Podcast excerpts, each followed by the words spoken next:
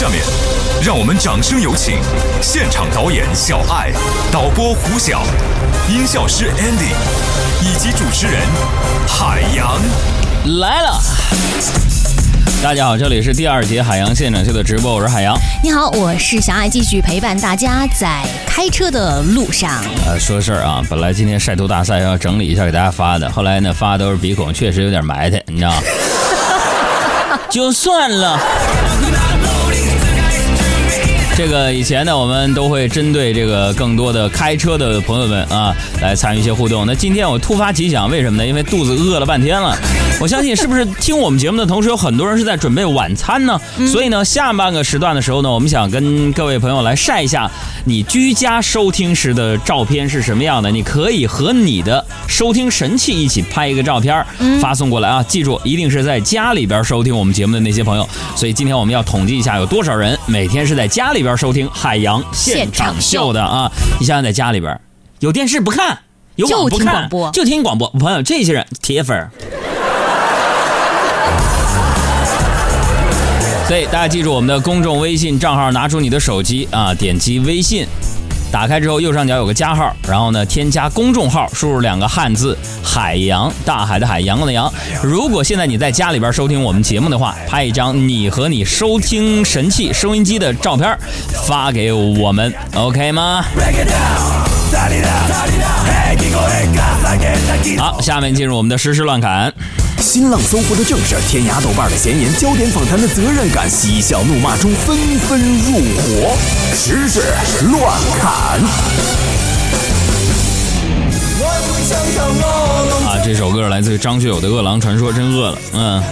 那就说一说吃有关的这个新闻啊。青岛海关公布呢，有走私团伙近两年近两年来走私帝王蟹等高档海鲜五千余吨，部分海鲜呢是产自受核辐射污染的日本福岛附近的海域。他们在北海道换包装之后呢，将这些受到辐射的海鲜运往国内。而据报道，二零一一年日本三幺幺大地震之后呢，日本福岛附近海域所产的海鲜受到核辐射的污染，几乎所有国家都禁止进口产自该地区的海鲜，连当地的民众都不食用这些海鲜。这民以食为天，食以安为先，是吧？嗯。刚开始啊，还担心我会会不会吃了这些辐射的海鲜。嗯。我一看北海道产，不担心了。怎么说？因为进进口海鲜咱吃不起。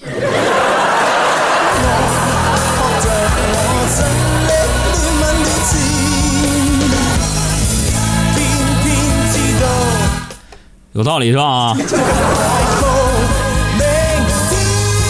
说到吃啊，在福建长泰县有一名科长和这个科干部身穿着制服进入到了一个面包店里面，为了白吃这个酸奶和面包，在店里面逗留了两个多小时，无偿食用了合计五十八块五的食物，并表示以后我们还会经常来检查这家面包店。现在呢，这两人已经被行政警告，科长呢被免职调离。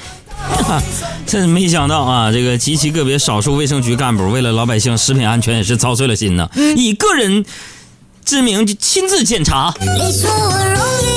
不容易，见我的。都在骂你。呢，就喜欢这音乐说新闻得劲儿。我们来说说学校的事儿。有家长呢曝光自己的孩子啊被广西工商学校录取，但是去学校报到的时候呢，却被告知说招收的名额已经满了，不能够再注册了。然后学校呢是这样回应的：这个哈，这个我们学校啊，因为发了两千多份通知书啊，今年来了一千多人，床位只有九百个，床位没有了，就不能注册了。不好意思啊。嗯，白跑一趟是吧？来，这这位家长来打车费给你报了。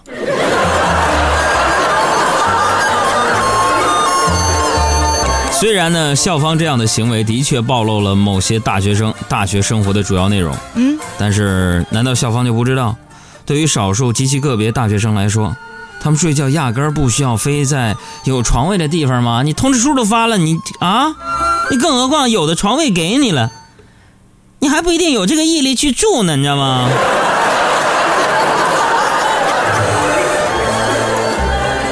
那就说一说学校宿舍的事儿啊。有学生发帖说，贵州铜仁市的一家中学呢，因为招生过多，将公共厕所改成了宿舍，让学生来居住。听说了即便是经过改造，这个宿舍里边依然能够闻到怪味儿。这个学校就发通知了，说：“哎呀，这个宿舍呀，啊是由公共厕所改编的，只是临时的改造。再说了，学生是来学习的，不是来享受的，应该克服困难。”这个欧阳修先生曾经说过这样的一句话，就是说我这辈子文章大都在三上所著，册上、马上、枕上，是吧？嗯现在马比较贵，咱骑不起了。而这个学校啊，是把学生的这个枕上和册上结合的非常好，啊，这是一条有味道的新闻，是吧？也是，学生不是来享受的，那也不是来遭罪的，更不是来住厕所的，是吧？难道你们同仁这个中学宣传口号就是“同仁十五中”，让你的人生大变样？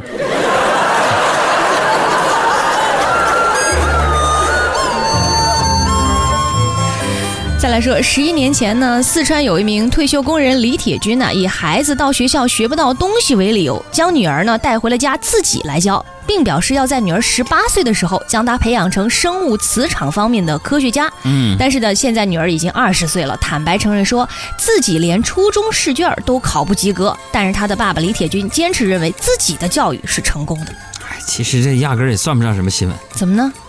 是因为即使是我们现在三十多岁了，是不是啊、嗯我研究生都毕业了，那也做不完初中数学题啊。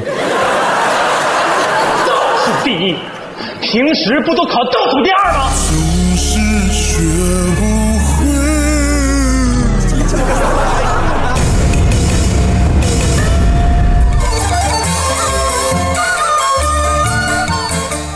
再来说湖南岳阳市啊，有一处景区呢，决定将自己的标志景观原来呢叫做顶天立地，准备呢把它改名为铁榔头，表示要学习和弘扬中国女排精神，所以就把这个顶天立地更名为铁榔头。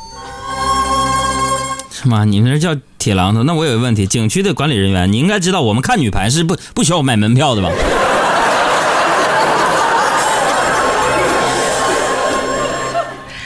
说到这个女排哈，里约奥运会女排决赛这场比赛呢，的确是吸引了全中国电视观众的目光。有这样的一个统计数据说，当天央视五套的收视率达到了百分之五十六点六七七一，中央一套的收视率呢达到了百分之十四点四一四八。也就是说，女排决赛那一场单场的收视率超过了百分之七十，是二零一六年春晚的两倍。而同一时期，像湖南卫视、北京卫视等热门电视台的收视率只有这场女排比赛的五十分之一。嗯，我想起一个严肃的问题，怎么呢？就是这么逆天的收视率，嗯，广告费一定很可观吧？是吧？所以那个奥运会期间，就令人很多，就是令很多人印象深刻的新加坡，新什么新加坡旁某楼盘，我觉得真的很有钱，是吧？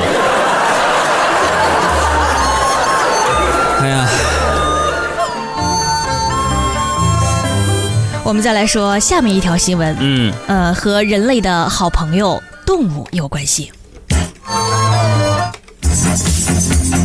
你看咱音效老师给你加五十块钱，说第十九届亚洲宠物展在上海举行，现场的大排长队，场面一度混乱。在三十五摄氏度的高温天气中，十多只狗呢就中暑了。在排队的时候，甚至有说清楚什么玩意儿中暑了？十多只狗中暑了。啊然后在排队的时候，有人大声呼吁：“人不要紧，让狗先进去。”而主办方表示，此前就已经多次呼吁别带宠物来参展。我想问那个喊狗让狗先进的，一看就知道不是宠物主人喊出来的。怎么呢？你宠物的主人通常会喊，嗯，让宝宝先进。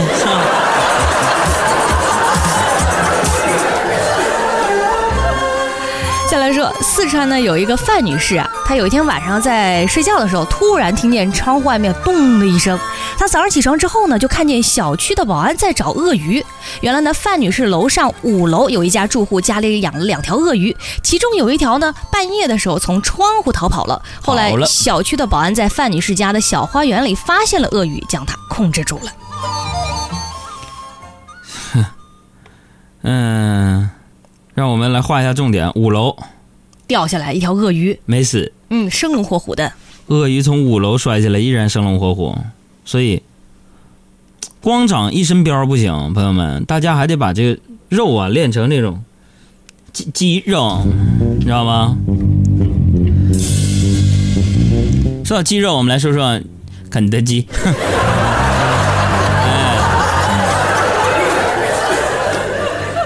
肯德基的创始人外甥呢，最近呢曝光了，说找到了肯德基炸鸡的秘方。那从曝光的内容来看，哈，制作材料有面粉两杯，三分之二匙盐、欧芹和罗勒叶二分之一呃这个汤勺，还有三分之一汤勺的奥勒冈、芹菜盐、黑胡椒等等。但是呢，肯德基发言人表示说，很多人都声称啊找到了秘密配方，但都不是真的。不过他们认为这些配方应该也能够做出美味的炸鸡。那我们海洋现场秀五百多个厨子表示，作为有经验的厨师，一眼就能看出来这曝光的炸鸡的秘方是假的。怎么呢？因为我们见到的所有的菜谱，啊，里面面粉、盐、胡椒等调料添加的量明明都是少许、适量和少量，没有这么具体的。再来说表情，伦敦大学学院最新研究表明，相对一个效率极高但是外观冰冷的机器人，一个能模仿人类表情而且善于沟通的机器人更受到人们的喜欢。这也不正常。嗯，即便是有血有肉的人类，是不是那也是可以做成表情包的那些人才大受欢迎的？你发的娃娃脸降落在身边，可惜我还没有发现。这里是正在直播的海洋现场秀啊，这个奥运会呢结束了。那么说起这届奥运会当中啊，我想问问大家印象最深刻的是什么？是吧？有人肯定说是新加坡旁某某楼盘森林城市，是吧？奥运会结束了，那许多人跟体育的交集又再等四年了，可能是吧？呃，更重要的是呢，很多人同时拥有这么多老公的日子也得再等四年了，是吧？呃，奥运会结束了，此时此刻，让我们用一首歌的时间来回顾一下这次充满了欢乐和泪水的奥运会。有请猛大师为我们演唱一首歌曲。海洋工作室诚意奉献，还挺猛的。海呢是大海的海，猛呢是虫字旁加一个梦啊。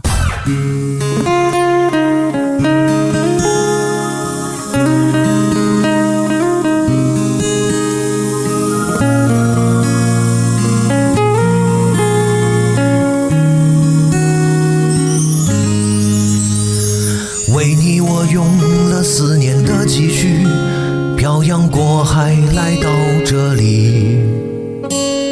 为了这次相聚，每个技术动作要领都曾反复练习。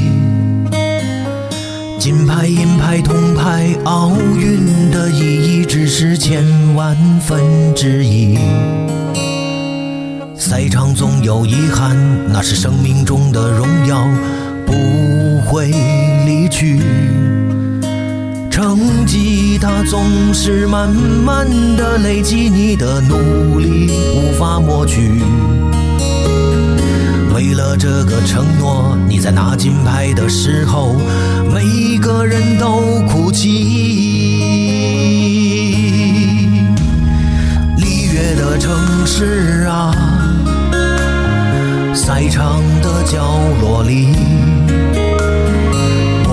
彼此安慰，我们相拥叹息，就算将会面对重赛的结局，在奥运赛场里看着你远去，我竟悲伤的不能自己。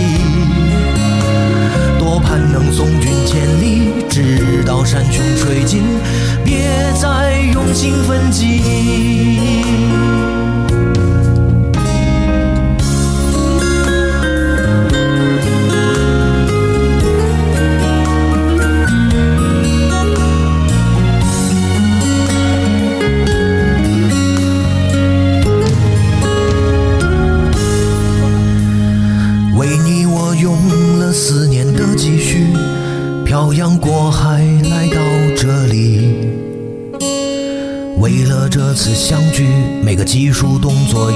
都曾反复练习。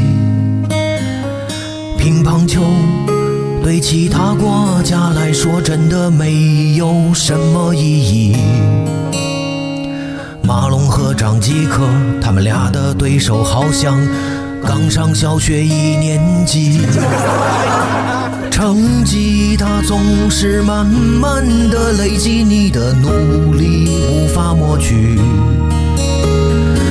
为了这个承诺，女排拿冠军的时候都忍住不哭泣。张梦雪的设计，女双跳板有三米，举重再次发威。男女双人跳水，孙杨再次又出金牌的成绩。在林丹的眼里，金爱已远去，最终你总会输给自己。竞走有二十公里，跆拳道全靠踢，还有洪荒之力。即使相隔千万里，思念后会有期。东京一决高。